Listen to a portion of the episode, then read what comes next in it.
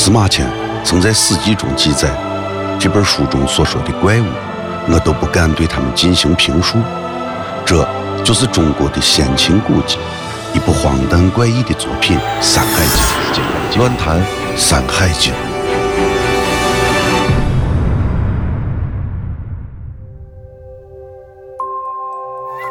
《山海经》的海外北经中有一篇关于夷木国的故事。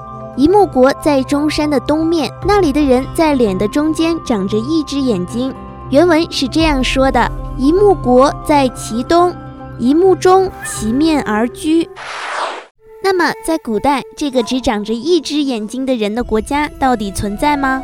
一木国人将精心雕琢的玉人面深藏在高家堡，是否证明高家堡古镇曾是一木国人的家园呢？一木国玉人面上那只睁大的扇形大眼，以及鹰鼻等信息，是否和鸟的图腾崇拜有关呢？一木国是否真的存在过？专家还在研究当中，仍是一个难解的谜。《